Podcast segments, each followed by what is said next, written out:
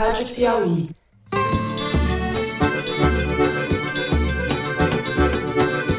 Olá, bem-vindos ao Foro de Teresina. Eu sou Fernando de Barros e Silva, diretor de redação da revista Piauí. Essa questão, infelizmente, foi assinado o decreto nesse sentido. Ele se equivocou, ele assinou a continuidade do projeto da Sudã e da Sudene. Estou aqui nesta manhã ensolarada de Ipanema, na companhia agradável de José Roberto de Toledo, editor do site da Piauí. Opa! E de Malu Gaspar, repórter da Piauí. Oi, e Malu. aí, gente? Eu, na verdade, tenho uma grande admiração pelo deputado federal Onyx Lorenzoni. Quanto a esse episódio no passado, ele mesmo admitiu os seus erros e pediu desculpas e tomou as providências para reparar. A produção, infelizmente, não conseguiu confeccionar a tempo a faixa com a qual nós íamos apresentar o programa, em homenagem ao governador Wilson Witzel. Você, né, Fernando? É, que não, eu, faixa eu é três faixas. governador. Porque o governador não só mandou confeccionar uma faixa para a posse dele, transmissão de cargo, como foi a reunião do secretariado com a faixa. Eu fico morrendo de inveja fazer a faixa do Foro de Teresina pra gente aqui também. Três, aí você vai ter que usar também. Hum, Só no carnaval. Na próxima, na Só próxima. no carnaval. Minha faixa só se for de rainha de bateria. Tá aqui, ó, queimando dois ônibus aqui, chegou três elementos armados, ainda tirou em mim, ó. Mas graças a Deus o tiro passou raspando e não pegou. Pegou de cheio em mim, não. Bom, com faixa ou sem faixa, é o segundo programa do ano, mas assunto não falta. No primeiro bloco, nós vamos falar da comunicação ou dos ruídos na comunicação entre o presidente Bolsonaro e seus auxiliares em várias áreas, na economia, a respeito de uma possível base militar dos Estados Unidos no Brasil, a respeito do IBAMA, etc. É um bate-cabeça danado e a gente vai comentar alguns dos casos. No segundo bloco, infelizmente, vamos ter que falar de escândalos, é, não tem jeito. Que dos lamento. velhos e dos novos. Porque já tem escândalo velho nesse governo, embora ele mal tenha começado. Vamos falar do Queiroz, vamos falar do filho do Mourão, que foi para a assessoria da presidência do Banco do Brasil, e do consultor tributário de Onyx Lorenzoni, o ministro da Casa Civil, um consultor tributário sui generis. Por fim, no terceiro bloco, a gente fala da crise de segurança do Ceará. Há uma série de ataques que já duram uma semana, várias cidades do estado, e da intervenção da Força Nacional autorizada pelo ministro Sérgio Moro. É isso, vem com a gente.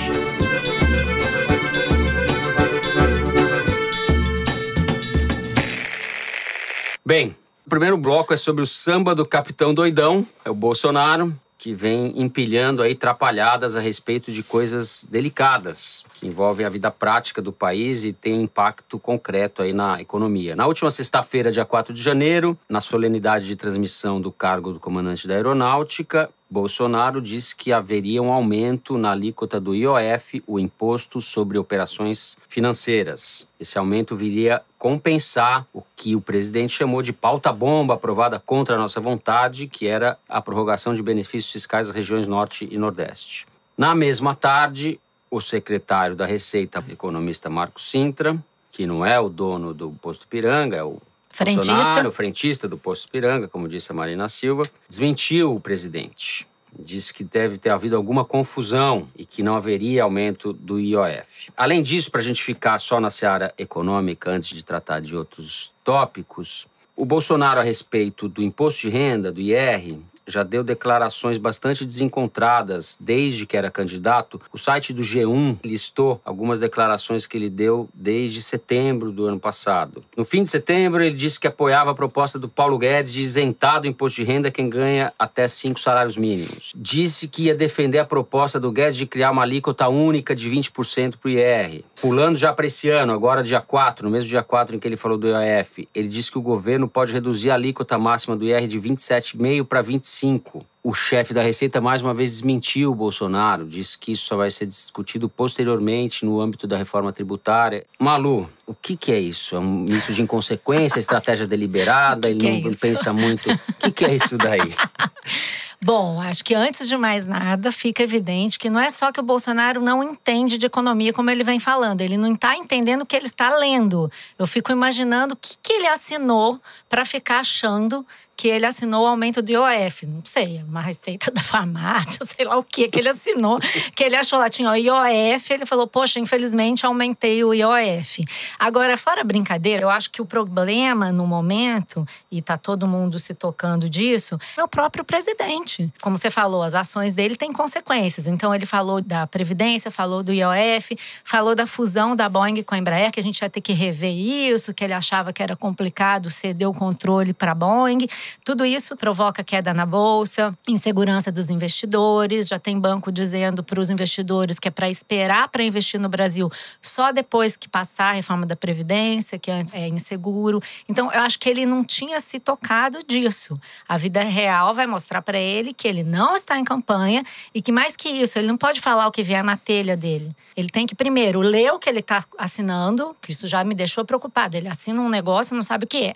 Depois, combinar com o time dele o que, que vai ser dito. E eu acho que tem uma outra coisa também, assim, que é um alerta que a gente até já fez no perfil que a gente publicou do Paulo Guedes alguns meses antes da eleição. Foi discutida essa questão da relação do ministro da Fazenda com o presidente. Até que ponto o Paulo Guedes até falava que ele ia amansar uhum. o Bolsonaro. Até que ponto isso é possível?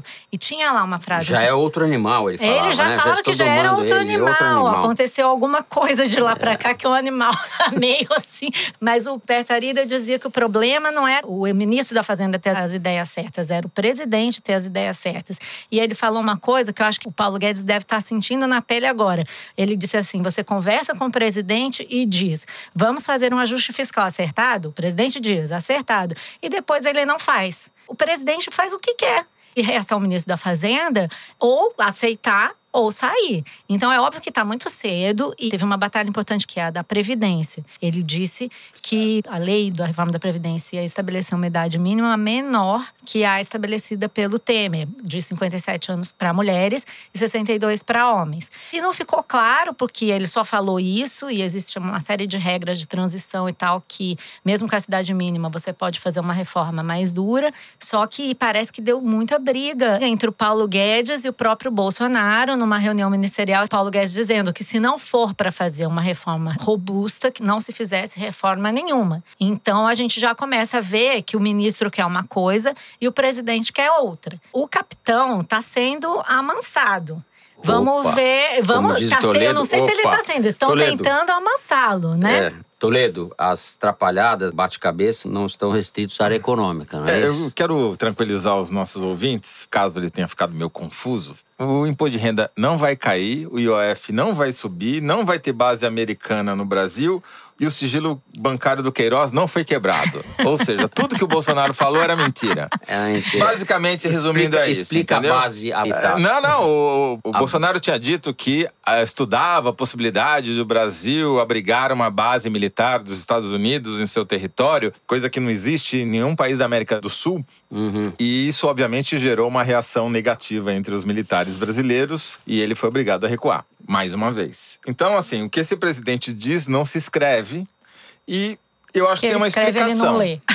É, ele só escreve com os É polegares, existem, aparentemente. Isso, existem mais que um bases tweet, ele não lê, é militares muito nos Estados comprido. Unidos em mais de 80 países, mas na América Latina na, não tem. Na América do Sul não tem. Tem na, Na tem tá certo. na América Central tem, Tá mas certo, enfim. América do Sul. Isso daí é o quê? Globalismo, Estados Unidismo? O que seria Ah, isso? isso é puxa-saquismo, é outra palavra. E os militares levantaram, inclusive, para o Bolsonaro, o fato de que isso poderia instigar a Rússia, que conversa há anos com o governo da Venezuela para instalar uma base na costa caribenha da Venezuela, isso poderia deflagrar uma reação da Rússia. Enfim, essas inconsequências do Bolsonaro, que são Eu acho assustadoras. que é, é mais do que isso, Fernando, porque ele foi eleito numa circunstância da era da desinformação, né? onde você tem muito mais ruído do que informação transitando na sociedade graças ao advento das mídias sociais. Se na época da imprensa já era ruim, na Uhum. época das mídias sociais ficou muito pior. A gente deu alguns saltos em Mudou escala natureza, geométrica. Né? Ele foi eleito nessa era usando a desinformação como ferramenta eleitoral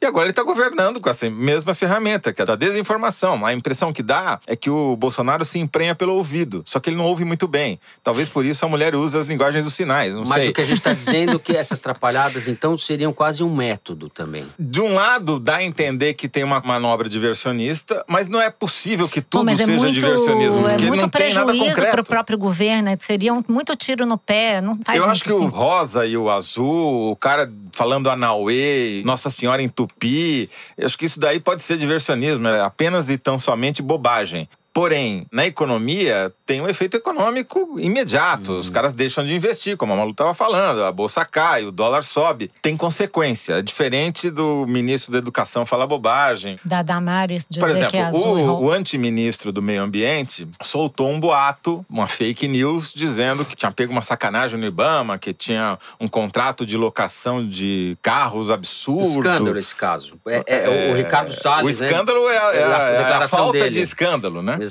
Que provocou a demissão antecipada da presidente do Ibama. Ela, tudo bem, ela, Ela já já ia ia sair, sair. mas ela antecipou a saída, indignada com razão pela declaração do cara, sendo que o contrato de locação economizou dinheiro pro governo. E aumentou a frota. E aumentou a frota. Só que, obviamente, ele não E quer essa frota. Porque a frota é para quê? A, fro- a frota é para fiscalizar, justamente para que não haja infrações. Então, ele não É. quer que tenha a frota para não ter fiscalização. Contrato Puxa foi- saco, porque foi lá para falar isso, para criar um fato para o Bolsonaro poder Sim. repercutir, para não E mostrar o outras contrato coisas. foi aprovado pelo TCU e, E- tal, mas aí o Bolsonaro bota o tweet e tira ouvinte- o tweet, né? Pois Só é. para nosso ouvinte ficar para o contrato que o Ibama fez, economizou 8% em relação ao contrato anterior e a frota aumentou de 360 para 393 carros e essas caminhonetes se destinam à fiscalização em áreas de difícil acesso do país. Como a proteção do meio ambiente não é uma prioridade do ministro do meio ambiente, É o contrário, né? É. Sem os carros, o- é, o- ajudam O, a ministro cumprir. do Sem Ambiente. Eu resumiria, para fechar a minha participação, da seguinte maneira. Eu já até escrevi uma coluna no site da Piauí com esse título, mas é verdade. O WhatsApp elege, mas não governa. Se o cara está se informando pelo WhatsApp enquanto presidente da República, não vai dar certo. Deixa eu só fazer uma observação aqui. É curioso notar que os generais, os militares, saíram corrigindo também, enquadrando o Bolsonaro com relação a essas declarações dele. Tanto quanto a base militar, que até foi o ministro Fernando Azevedo Silva, da Defesa, disse que saiu conversando com os chefes das forças e disseram que não tinha nada em estudo. O general Heleno, no tocante a essa mesma questão, e também sobre a questão da Boeing com a Embraer. E a embaixada em Israel, que o Mourão tem dito, já falou antes da posse e tem falado ultimamente, que não vai ter essa mudança da embaixada do Brasil para Jerusalém. Eu até fiquei pensando ontem, daqui a pouco o Bolsonaro vai estar tão triste, porque uma coisa é você ser um candidato que fala o que quer. Não, rola um risco dele ficar deprimido, ele não Será? consegue falar nada. Daqui a pouco qual é a graça de ser presidente? Todo mundo manda em mim. Não, Deve ter alguma graça. Bom, para corrigir estes problemas de comunicação, o governo está estudando o anúncio de um porta-voz do presidente. Porta-voz que não estaria ligado à Secretaria de Comunicação, mas diretamente ligado à presidência. E está cotado o jornalista Alexandre Garcia para o cargo, o que vai deixar Merval Pereira muito enciumado. Lembrando que não seria o primeiro ex-global, hein? Já teve o Franklin. Lembra que o Franklin, Franklin Martins também, foi nossa ministro senhora. da Destino- comunicação e tal. Agora tá difícil, viu? Ele já sondou o William Vac, já sondou o Augusto Nunes, já sondou o Cláudio Dantas do antagonista. Ninguém topa, é uma função. Ninguém me sonda! Acho que você. sonda para você ser tá porta-voz desse governo de- daí. Do Tá bom. dos headhunters. Bom, com isso a gente conclui o primeiro bloco. Vamos no segundo falar de escândalos. Desculpa, ouvinte. Bom, o motorista Fabrício Queiroz não explicou o que tem que explicar ainda, mas está sendo beneficiado pela sucessão. O escândalo dele vai ficando velho, vai ficando para trás, porque outros vêm ocupando o espaço, não é isso, Toledo? A gente tem o caso do filho do vice-presidente Hamilton Mourão, que assumiu um cargo de assessor especial da presidência do Banco do Brasil, e a meu ver, mais grave ou mais esdrúxulo, suspeito, o caso que eclodiu ontem, terça-feira, do César Augusto Marques, que vem a ser um consultor tributário do Onyx Lorenzoni durante anos no mandato do Onyx Lorenzoni como deputado federal. Explica isso aí, Toledo, se é que dá para explicar. Explicar vai ser difícil. Vamos tentar descrever. Bom, o caso do Rossel Mourão é um funcionário de carreira do Banco do Brasil que passou 15 anos sem que as pessoas soubessem que ele era um gênio. Porque durante o governo do PT e do MDB sob Temer, ninguém descobriu esse gênio que estava escondido ali na assessoria do Banco do Brasil. E o Rubem Novaes, que acabou de assumir o Banco do Brasil, em pouquíssimos dias conseguiu descobrir que havia um gênio na assessoria do banco e transformou em seu assessor pessoal, o que levou a pequena aumento de três vezes o salário Triplicou dele. o salário do Triplicou o rapaz. salário. Ganha mais do que um deputado federal, 30 e... 37 mil. 37 mil reais. Bom, o curioso é que descobriu-se depois que ele era filho do vice-presidente da República, do general Mourão. É uma mera coincidência, claro, né? Porque não foi o Mourão que indicou o filho para isso. Jamais pensaríamos isso Jamais. do vice-presidente, né? Foi realmente esse faro genial do Rubem Novaes para descobrir um talento que estava lá oculto. E você pode pensar, não, mas deve ter muitos assessores especiais na presidência. Mas Tem três. Quer dizer, ele é um dos três felizardos que vai ganhar 37 mil reais, certamente por seus méritos e não por seu parentesco. Não é aparelhamento, é meritocracia. É meritocracia, claro. É. Infelizmente, para o general Mourão e seu rebento, a horda de bolsominions não está feliz com essa nomeação. E está reclamando muito assintosamente nas mídias sociais e já levou eles para tópicos Ah, é? mais discutidos, trending topics, dizendo o seguinte, o quê? Não basta ser honesto, tem que parecer honesto. Quer dizer, ninguém está botando aqui em dúvida a honestidade de ninguém, mas as aparências enganam, entendeu? É. Esse lema da mulher de César, eu lembro sempre do governo Sérgio Cabral, que era o contrário, né? Antes mulher de César, não basta ser desonesto, tem que parecer desonesto. Eu ficava com uma guardanapo na cabeça e tal. Não chegamos a isso ainda.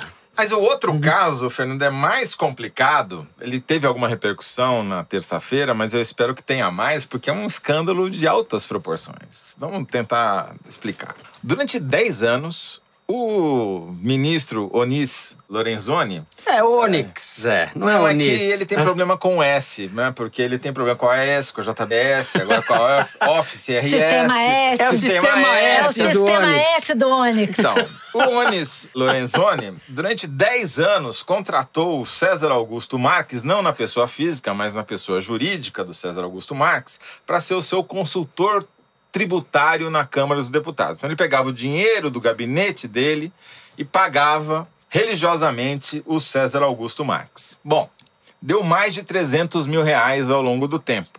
O curioso é que esse cara, que supostamente é um cara que entende de tributos, porque foi consultor durante 10 anos nessa área do Onis Lorenzoni, ou deveria dizer Lorenzoni, é, ele Tá poético, teve a criativo. empresa dele fechada pela Receita Federal por não pagamento de tributos.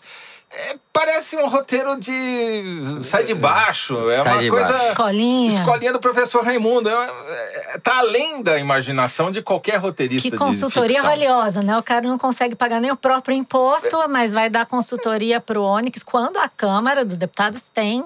O sua própria sua consultoria. própria- De onde se conclui que esse Marques é uma espécie de Queiroz do Onix, E né? o cara confessou que só fazia esse serviço para o Onix, porque. Onis, desculpa.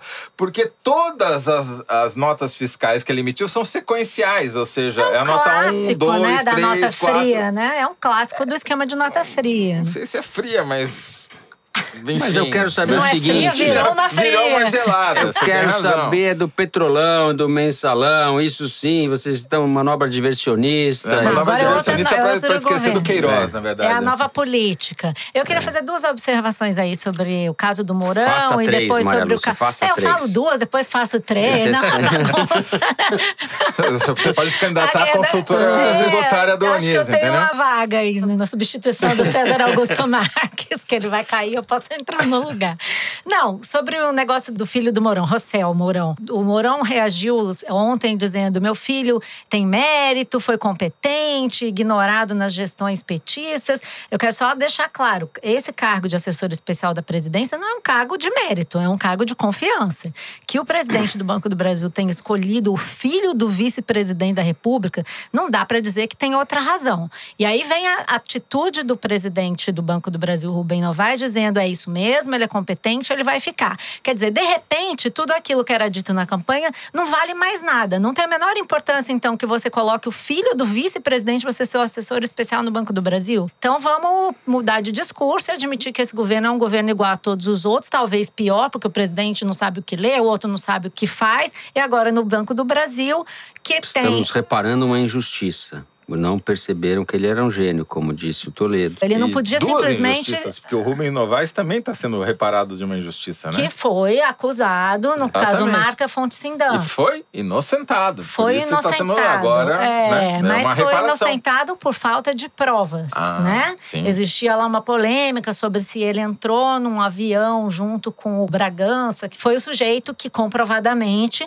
passou informações privilegiadas para o Cacciola para poder tentar salvar os bancos Marca e Fonte Sindam. Então, Rubem Novaes passou bastante tempo no ostracismo e agora foi resgatado para ser presidente do Banco do Brasil. Eu acho, minha humilde opinião, que um sujeito que vem com esse histórico para o Banco do Brasil não tem muitas condições, embora ele tenha sido inocentado e tudo mais, não tem muitas condições políticas de bancar e dizer "É isso mesmo, eu nomeio e pronto. Politicamente vai ficar um passivo aí para ele administrar. Tanto para o Mourão porque parece que o Bolsonaro não sabia, foi a coluna do Lauro Jardim que botou esse bastidor aí no ar, que o Bolsonaro não sabia e não gostou de saber que o Mourão tá botando o filho dele na presidência do Banco do Brasil. Não, mas né? foi o É- mérito, É a foi o boquinha, é o filismo. Queria saber o que, que eles diriam se fosse o inverso, né? Aí não ia valer. Ele é competente, tem méritos. Sua segunda observação, Maria Lúcia, Minha porque segunda, eu, eu depois de presto atenção várias. ao que você diz, né?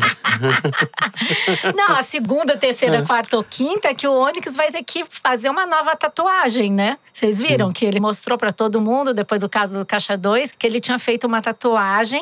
que eu Explica o até caso fui da Caixa olhar. 2. O caso do Caixa 2. Ele foi acusado de ter recebido Caixa 2, tanto da Odebrecht quanto da JBS.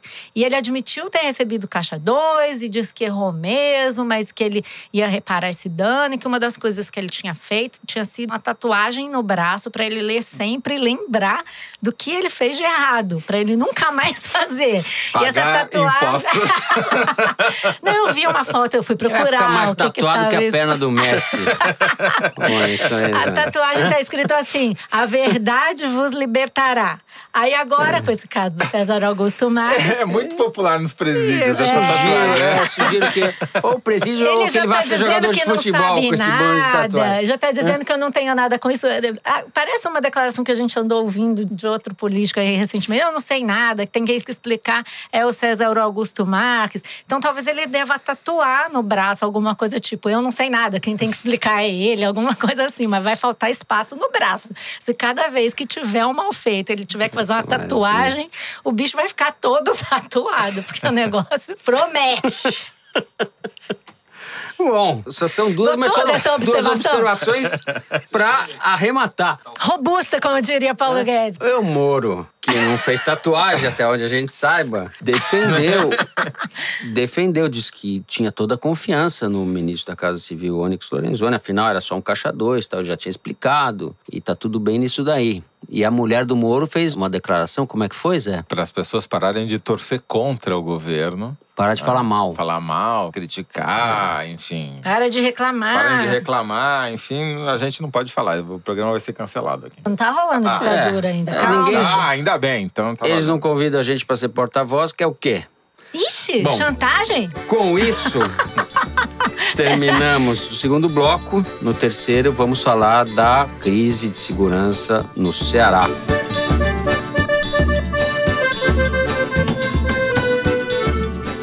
Bem, chegamos ao terceiro bloco. Vamos falar da crise de segurança no Ceará. A situação lá é bastante delicada. Até hoje, quarta-feira, quando nós gravamos, foram registrados mais de 180 ataques ou atentados, desde incêndio de ônibus, vans, até uma explosão de um viaduto, ataque a estabelecimentos comerciais, agências bancárias, etc., em mais de 40 cidades do estado. Isso foi deflagrado como reação das facções criminosas à nomeação do secretário de Administração Penitenciária, Luiz Mauro Albuquerque, que tinha sido secretário da Justiça do Rio Grande do Norte. O governador Camilo Santana, do PT, criou essa Secretaria de Assuntos Penitenciários e nomeou esse secretário, que logo de saída declarou que não reconhecia as facções criminosas que atuavam no Estado e que os presídios do Estado passariam a ser administrados sem considerar as conveniências dessas facções. Estão lá, a gente sabe, o PCC e o Comando Vermelho, que são organizações, o PCC com origem em São Paulo e o Comando Vermelho no Rio de Janeiro, mas que têm ramificações pelo país, principalmente o PCC, além de facções menos conhecidas a gente, uma que tem o sugestivo nome de GDE, que é Guardiões do Estado, e a Família do Norte, que estava no centro do massacre que teve em janeiro do ano retrasado. Alcaçuz. Em Natal, quando dezenas de presos foram mortos, decapitados, etc. Maria Lúcia, o caso em si já é bastante grave. O Moro enviou a Força de Segurança Nacional para o Estado. Você vê risco de que isso possa se multiplicar por outros estados? Bom, é meio arriscado falar em risco nesse momento, mas eu conversei com um delegado da Polícia Federal que é muito enfronhado no combate a facções criminosas. Estava me contando um pouco de informação de inteligência que eles reuniram aí nos últimos dias sobre essa rebelião. O que eles estão levantando é que essa rebelião em específico está sendo capitaneada por essa facção GDE, que é bem localizada no Ceará, mas o Comando Vermelho, que o PCC não estaria tão envolvido. Se tiver envolvimento dos líderes do PCC, não tem uma ordem nacional mandando fazer esses ataques nesse momento. Então, a aparentemente, segundo a informação de inteligência que eles tinham até agora pouco, nós estamos falando quarta-feira de manhã, né? Não havia um risco disso se alastrar a partir do Ceará. Porém, existe um risco generalizado pela situação das cadeias no Brasil, que é muito ruim, pelo fato de estar tá havendo mais recentemente um pouco mais de combate a essa atuação das facções criminosas nos presídios. Esse delegado estava me dizendo que só no ano passado é que o combate a facções criminosas virou uma diretriz, uma prioridade da Polícia Federal. Até então não era, passou a ser. E eles estão fazendo uma coisa também no Ceará, que é identificar líderes de facção nos presídios estaduais para isolar em presídios federais, tentando desarticular essas facções. O secretário da Casa Civil do Ceará me disse que só nesses dias eles tiraram 21 líderes de facções das cadeias para mandar para outros presídios federais e em outros estados. Então, isso é um estado latente. Pode estar tá acontecendo em outros lugares. Está acontecendo em São Paulo, né? Que o governo hum. ameaçou fazer a transferência do Marcola, que é o líder Isso. principal do PCC, para outro presídio. Isso colocou a cidade de presidente Bernardes e de presidente Epitácio, que são onde ficam dois dos principais presídios, em estado de. Sim, o Márcio França é, mandou extremo, gente no extremo oeste do estado, né? No extremo oeste, Isso. e lá fica, tem uma rota que a tropa de elite da PM de São Paulo está estacionada lá. Uhum. Os caras estão com metralhadora para bater helicóptero, na expectativa de uma tentativa de fuga, enfim, tá conflagrado. E outros estados, né? O Pará já pediu o envio de forças de segurança para o Helder Barbalho, o governador do Pará pediu.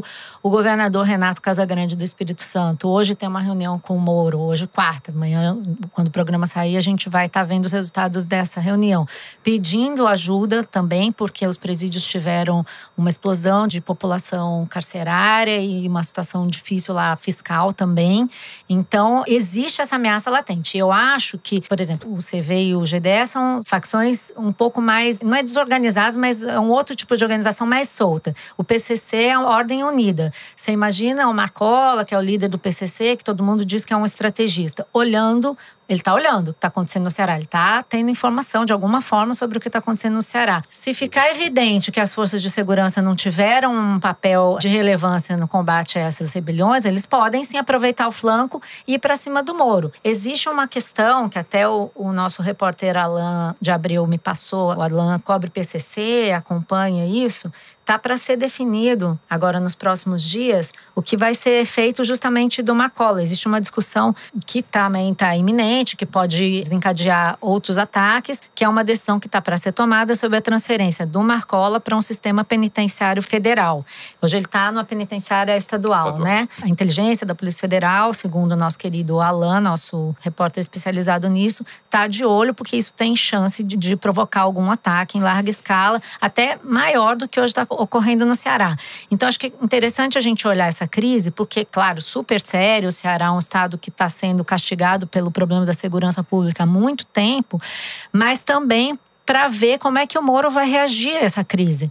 E ele tem Moro, propostas, né? Bolsonaro. Ele tem, já foram ventiladas aí ideias de fazer mudanças na legislação para permitir o encarceramento de 30 por até 40 anos, um regime mais fechado ainda para os líderes das facções, sem ter contato com outros presos. Tem uma série de medidas de endurecimento que estão sendo cogitadas e que provavelmente, se forem de fato adotadas, podem deflagrar uma nova onda de violência, porque obviamente essas as facções vejo não vão ficar caladas. Como pano de fundo disso, se a gente der um zoom nessa questão e olhar ela de maneira mais ampla, hoje a gente tem mais de 700 mil pessoas encarceradas, isso inclui regime semiaberto. Houve um crescimento desde os anos 90 de 700% no contingente de pessoas encarceradas no país, enquanto a população cresceu 40%. Aí está claramente um problema grave e a posse E do Moro é de pessoas que nem foram condenadas de maneira provisória, isso para a população pobre, isso é quase a regra. E crimes não violentos, a maioria. Relacionados ao tráfico de drogas, mas pequenas quantidades de droga, o que acaba fornecendo mão de obra É gratuita. óbvio que isso é fermento para que esse tipo de situação e de arregimentação pelas facções, pelos criminosos aí sim, perigosos e organizados, etc., contem com essa massa de manobra. O problema só se agravou no Brasil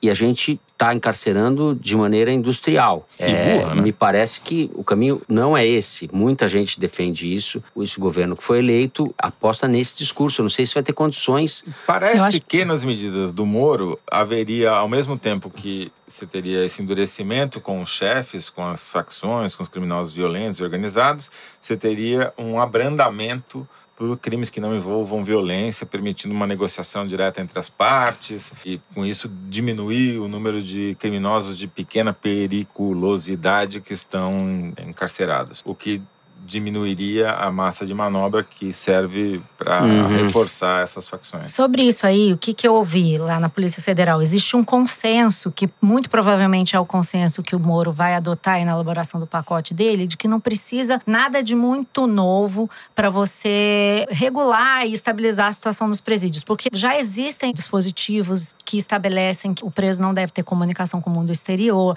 que ele não pode portar celular. Tem- Mas isso na prática não funciona. Então, exatamente A isso que eu gente quero sabe- dizer. Aí o que, que Tem aqui um dado que, me precisa- chamou muita atenção. Agentes penitenciários apreenderam 407 celulares pedidos celular desde quarta-feira. Exatamente. Isso Passa- tem- Desde o dia 2. Subiu para 600. Existe uma rede. 600 Então, celulares. esse aqui é o negócio. Existe uma rede de conivência nos presídios estaduais por uma série de fatores que vão desde salário baixo. O Ceará, há dois anos, teve uma rebelião provocada por uma greve de agentes penitenciários.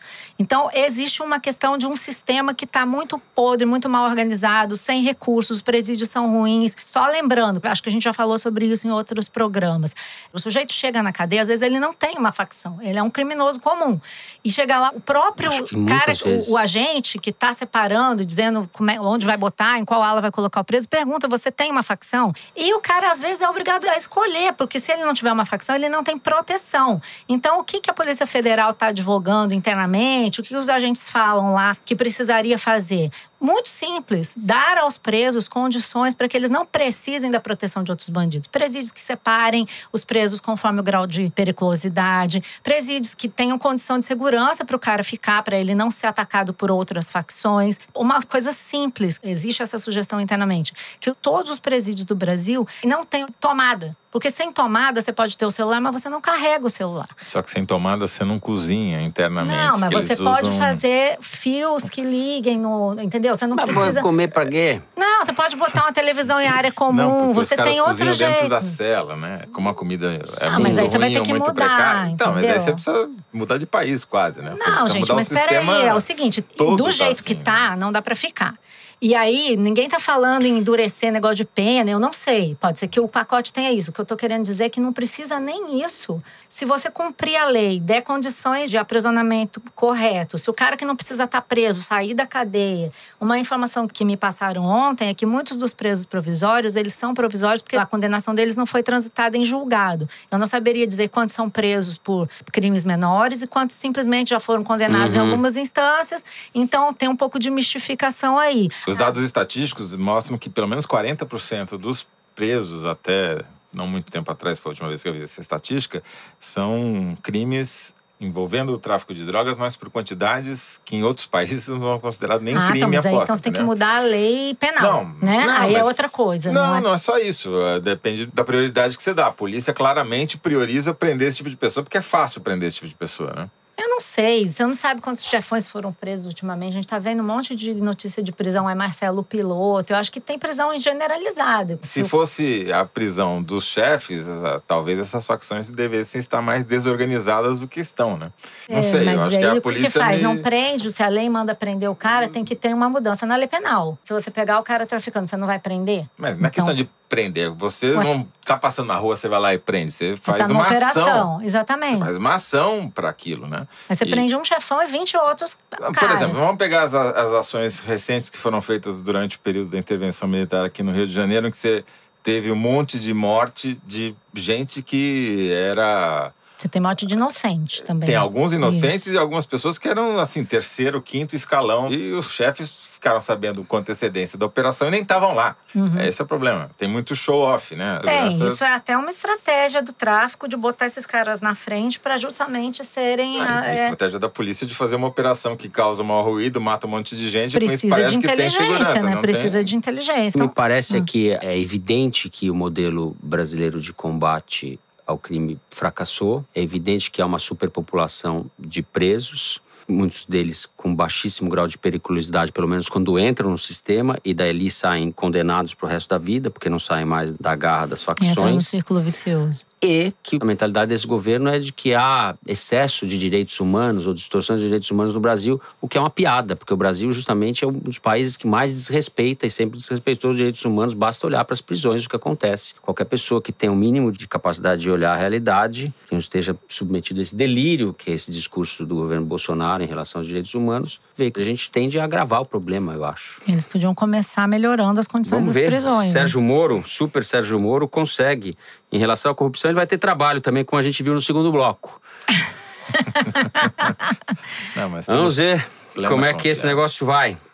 Com isso, chegamos ao final do terceiro bloco e ao delicioso momento Kinder Ovo, que ainda não nos patrocina. Que é uma eu tô mal, eu preciso brutal. recuperar minha vantagem. Se todo mundo tá me mal, trollando. Nós o quê? Mas todo mundo me trollando no Twitter, vários ouvintes Vamos acertaram e eu não, tô me sentindo clipe na dívida. surpresa, Maria Lúcia. Vamos Como lá. ninguém adivinhou o Djavan da semana tá passada, empatado, tá empatado. o placar de 19 continua 0 a 0 a 0. Eu acho que tinha que zerar, né? Dani, manda bala aí. Quando você fala em controle de armas, você nunca está falando de segurança pública. Você está falando de controle da sociedade. É por isso que todo ditador, quando toma o poder, já acertei! Hitler, Stalin, Mao Tse Fidel Castro, Hugo Chávez. E com o Brasil não foi diferente. Quando Lula foi eleito e assumiu em 2003, uma das primeiras medidas dele foi o desarmamento. Exatamente para poder subjugar e fazer o que quiser com o povo brasileiro. E para quem acha que eu estou viajando, teoria da conspiração, era assim mesmo que os venezuelanos pensavam no final dos anos 90. Vai na Venezuela hoje e veja como é que eles vão tirar o Maduro de lá. Desarmados. Quer ver quando um cara quer sorrateiramente te confundir e puxar para o lado dele desarmamentista? Quando ele começa. Ah, mas e se pegarem uma arma, o marido vai matar a mulher? E se, e se, e se tiver uma fechada de trânsito? Não vai ter, gente. Antes de que alguém pague de gatão no trânsito porque tomou uma fechada e vai lá esculhambar o outro com uma arma na mão, ele vai pensar mil vezes. Por quê? Porque do outro lado pode ter alguém armado. Você já brigou com a sua namorada, com seu pai, com a sua mãe. Esse já brigou, brigou mesmo. Você né? entende, ele entende, ele entende. Mas você não esfaqueou ela, em que pese com certeza você tem uma faca dentro de casa. Por que, que você acha que com a arma vai ser diferente? Embora tenha vários casos de esfaqueamento da eu namorada. Eu quero registrar né? que eu já acertei. Não, mas todo mundo acertou essa. Até primeira, eu sei. Foi primeira, Até foi primeira, eu foi primeira. Esse é o padre Júlio Lancelotti? eu fui primeira, primeirona. É uma ai, pessoa que ai, entende ai. de armas, entende Claudio de zero mulher. O quê? É zero o quê? 01, 02, ele é 03? 03. 03. 03, Eduardo 03, Bolsonaro. 03. Eu, eu, Bom, só para registrar para os nossos ouvintes, entrevista de Eduardo Bolsonaro, deputado federal por São Paulo, ao canal de YouTube Sobrevivencialismo. É isso mesmo, diretor? É isso no mesmo. dia 6 de janeiro. Bota aí, se inscreve no canal. Sobrevivencialismo. Esse canal é especializado em circunstâncias assim, você precisa se preparar para o caos, assim, para o fim da sociedade organizada. Então você precisa ter técnicas de sobrevivencialismo. Então você precisa saber usar armas, precisa arminha, saber... Arminha, pequenininha, é, arma depende pequena. do calibre da do, de quem vai pessoa. usar, né? Ah, tá. Entendeu? A pessoa Eu não tenho nem argumento, de uma é arma inversamente maior. Esses argumentos dessa Uma turma que arma gosta de ficar menor. dando tiro é tão chulé. É que, que nem o argumento do general Heleno, que falou que ter carro e ter arma era a mesma coisa, que o carro mata também. As pessoas não matam mulheres, né? A gente não tá vendo nenhum não, marido é, matar Não tem mulher. nenhum espancamento, nenhum O esfanca- cara não tem, fa é. tem faca em casa, mas ele não mata com faca, né? Assim, é Exato, pra gente. aquele- é. é, Fala isso para aquele mestre de capoeira lá de Salvador. Aham. Essa coisa de, de dar arma pra todo mundo é, uma, é um diversionismo também, né? Isso é propaganda da Taurus. Aliás, E é um diversionismo, 15% a ação da porque, Taurus de é, ontem pra hoje, com não- essa coisa do novo decreto de posse. Continua, só sobe. Só Ah, sobe. Bom, sem armas e sem faixa, nós chegamos ao momento das cartinhas. É hora de chafurdar na montanha de mensagens que chegam pra gente toda Vamos jogar semana. pra cima, que nem no programa da Xuxa.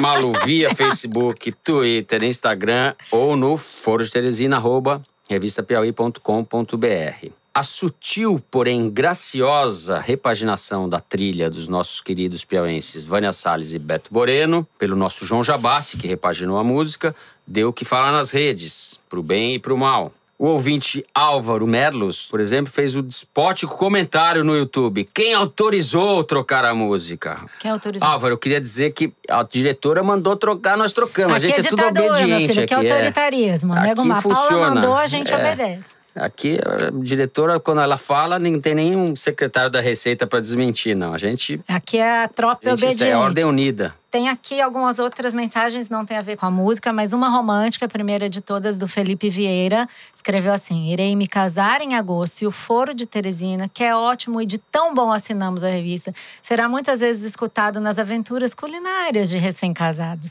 Se possível, manda um beijo para minha noiva Bruna Costa. Bruna, um beijo. Você é sortuda além de tudo, porque o Felipe é nosso ouvinte, certamente é um cara inteligente, né? É, e ainda bem que nas aventuras culinárias. As outras aventuras vocês não Ih, ouçam mas, ó, é- falar. vocês ouçam de Javan nas outras coitados, já basta ouvir o foro, tem que ouvir o Djavan. Outra, Toledo, essa é pra você. Essa sua Java porquice está obcecando os ouvintes do foro. O Paulo Yamagata escreveu que, segundo o horóscopo chinês, 2019 é o ano do Java porco. Tá bom, na verdade é do javali, mas nós vamos mudar isso daí, tá bom? Tá ok? E ele completa que isso seja um sinal de prosperidade para o foro. E outro é o Gustavo Blumer, que está embalado pelos ventos dos Andes trazidos pelo Toledo, propondo um novo mascote para nosso programa, o Lhama Porco. Ele justifica que o Lhama Porco seria compatível com os novos rumos da política nacional por pelo menos três bons motivos. Número um, assim como seu primo caipira, o Lhama Porco tem vocação política e eleitoreira. Número dois, é uma espécie híbrida, uma exótica combinação entre dois elementos aparentemente incompatíveis: militares e civis, paladinos da honestidade e corruptos confessos liberais, estatistas, etc. Três, é um produto da imaginação, assim como os atuais inimigos da nossa pátria: socialismo, Foro de São Paulo e não de Teresina, Toledo, que é o que muito você real. tá fazendo com a cabeça Ô, das pessoas. Meu tá Deus, vendo? tem toda uma tese aqui. É o que e ele o tá fazendo, é o bestiário do Toledo, olha o que tá rendendo esse bestiário. Cabeça do Toledo. E por fim, o Ariel Ackerman, que já tinha enviado o primeiro flagra do Toledo saindo de férias, conseguiu um segundo registro agora, lá em terras peruanas, que é. Ah, meu Deus! Isso aí tem que ir pro site, pro nosso Instagram. Botou o Toledo sentadinho em cima de uma lhama. Ó, deixa meu eu dizer, Deus, deixa eu Toledo. E a explicar. peninha do Toledo, pequenininha. Quem foi esse gênio? Esse... Ariel Ackerman. Ariel, Ô, você Ariel. Ô, gente, vocês estão com olha, Muito obrigado, esse eu tô fazendo uma coleção. Tá causando problemas, tá todo todo mundo Pena tem que o que vocês fazer. não podem é ver férias, isso aqui. é, O Toledo férias. montado numa Eu lhama. vou, eu vou descrever. É, é Não, um bota campo no nosso- florido. no nosso É um- É um, Twitter. campo florido, tem um Java porco ao fundo. Daí tenho eu com uma jaqueta azul bonita aqui, uma bota estilosa, assim. Uma perninha, tá meio Só tem um pequeno problema, isso não é uma lhama, entendeu? Isso, Isso é daqui é quê? uma vicunha. Mas Nossa, tá o cara valendo, tá tá especialista valendo, em tá animais. Espera que valendo, eu vou tá fotografar valendo, e eu vou botar tá no. Twitter pra galera ver. Isso, pra, pra- Porque tá lindo Não, isso que- aqui, é, tá Ariel. bonito. Arrasou, Ariel. Bem, Mandou Tá melhor do que eu montado no Java Porco. Aliás, falando em Java Porco, Toledo, eu fiz uma Java Porquice no programa passado.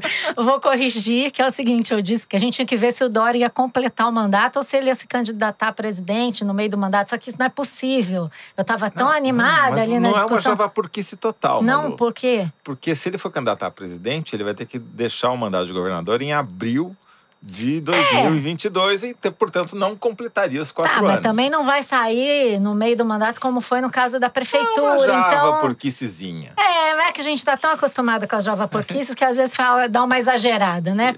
Eu só corrigindo aqui, então. Eu só preciso dar um recado aqui, Fernando.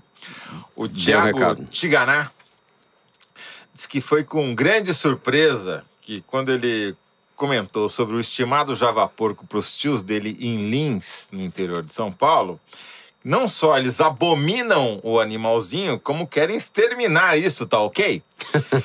O Java Porco ainda causa polêmica e divisão na pujante Lins e região. Muito bem, o Tiago o Tigana. E Semeando a discórdia em Lins, é. Você... veja bem, o javaporquismo ele não é contra nem a favor o javaporco. A gente É tem que nem o duas correntes. não é de por muito pelo contrário. É um nem de movimento esquerda, nem de amplo que tem. Não, tem um movimento amplo. Tem os que querem exterminar o javaporco e tem os que querem criar o Tá javaporco, certo. botar no quintal, no colo. Tem os dois. O Javaporquismo é e é simplesmente amplo. ficar falando desse Exato, assunto é- pra diversionismo, Bom, né? Pra gente jogar. A Malu é ah, minha- gente, vocês minha não entendem ídola. nada, deixa eu contar pra vocês. É o nosso, é o nosso cortina de fumaça. É isso, pô. Quando a gente não sabe o que falar, a gente fala A gente mete um javaporco no Exato, meio. é. Deixa eu dar isso. mais um recado aqui, pra gente ir terminando. Eu tô aqui com o e-mail do Marcos Amaral, que reclama da prevalência dos estados do Sudeste nas análises aqui do foro. O título do e-mail dele é Seria o Foro de Teresina sudestino? Ele cita especialmente o nosso terceiro bloco da semana passada, mas diz que é um incômodo antigo dele. Bom, Marcos, espero que o nosso terceiro bloco dessa semana, sobre a crise de segurança no Ceará, tenha compensado, ao menos em parte, a sua insatisfação. Crítica anotada, registrada, publicada. Sim. Nós vamos prestar mais Claro, atenção nisso daí. lógico. Até Certo? porque o Nordeste vai ficar uma Nessa região, questão. um enclave político interessante, É politicamente falando. Bom, o Foro de Teresina dessa semana vai ficando por aqui. A nossa diretora é a Paula Scarpim. Os nossos produtores são a Luísa Miguez, o Luiz de Massa e a Mari Faria. Gravamos no estúdio Rastro com o Dani Di. A trilha sonora de Vânia Salles e Beto Moreno foi repaginada pelo João Jabassi, que também finaliza e mixa o programa. Eu sou o Fernando de Barros e Silva e os meus companheiros de conversa são a Malu Gaspar. Tchau, Malu Tchau, povo. e o José Roberto de Toledo. Hasta la vista. É isso. Até a semana que vem. Obrigado.